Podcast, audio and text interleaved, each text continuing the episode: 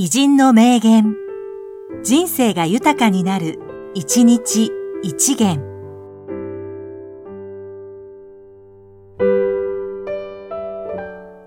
5月7日、あたか栄一、総合商社、あたか産業の会長。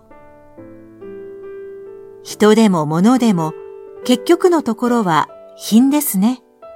品格が大切です。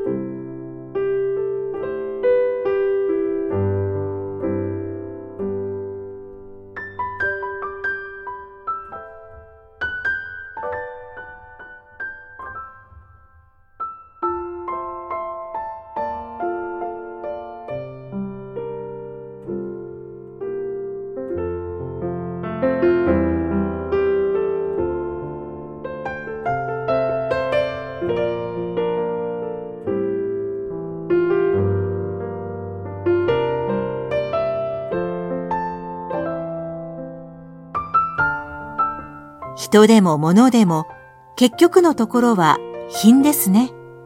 品格が大切です。